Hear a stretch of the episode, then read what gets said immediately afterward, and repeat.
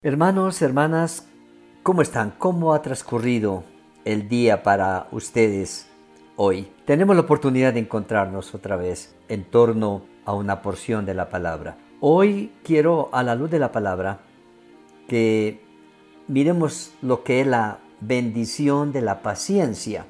En este tiempo en el que, por nuestro encierro, por la situación que se está viviendo, por las noticias, fácilmente podemos perder la paciencia. Pero si hay otras cosas que agravan la situación, como nuestra economía o, la salud misma afectada, también nos hace perder la paciencia.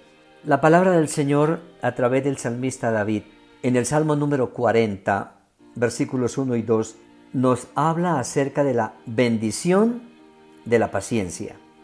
La bendición de la paciencia los beneficios de la paciencia. El salmista dice, pacientemente esperé al Señor, y se inclinó a mí, y oyó mi clamor, y me hizo sacar del pozo de la desesperación, del lodo cenagoso. Puso mis pies sobre peña y enderezó mis pasos. El salmista nos presenta una situación personal en la que él había perdido toda la esperanza. No había recurso humano que él pudiera usar para salir de esta situación. Él mismo no tenía recursos propios, de tal manera que entra en la desesperación.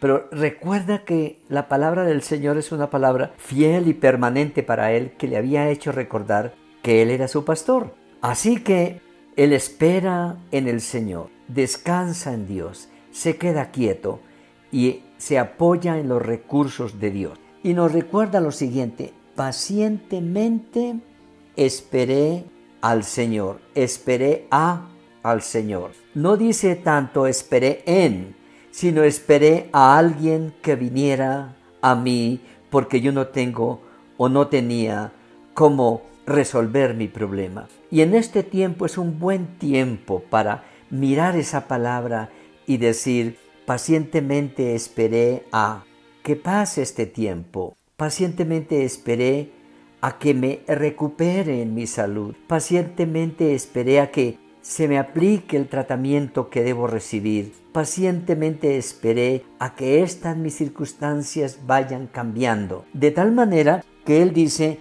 y se inclinó a mí. Cuando dice se inclinó a mí, es porque Él estaba en una posición de indefección, totalmente postrado. Así que Él dice, se inclinó, bajó, me examinó, me observó, me trató y luego me levantó. Y dice, me hizo sacar, me hizo sacar. Usó recursos, usó personas, dio órdenes para que me trataran a mí en mi necesidad en mi situación. Esto nos llena de fortaleza y de esperanza y nos puede fortalecer nuestra paciencia en el sentido de que aunque parezca que no tenemos nada, atrás de nosotros está el Señor. Usa los médicos, la ciencia, los medicamentos, la familia, la iglesia, los amigos y a través de ellos Él viene a nosotros para levantarnos, para socorrernos, para restaurarnos. Me hizo sacar del pozo de la desesperación. Puso mis pies sobre peña.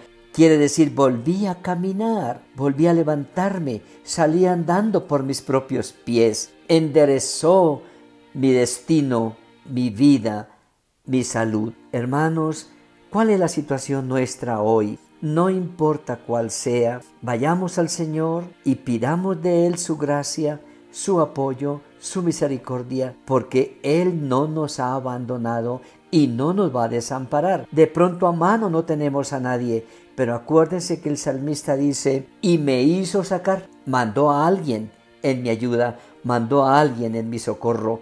No perdamos la esperanza, porque Él tiene a alguien para enviarlo a nosotros y bendecirnos y restaurarnos y levantarnos e incorporarnos nuevamente a nuestras actividades cotidianas para poder dar testimonio de que pacientemente esperé y el Señor me visitó y me bendijo. Señor, gracias porque es tu promesa para nuestra vida y Espíritu Santo fortalece en nosotros el control, la paciencia, la tranquilidad para poder esperar en la seguridad de que tú tienes para nosotros la respuesta correcta. Gracias Padre te damos en el nombre de Jesús. Amén.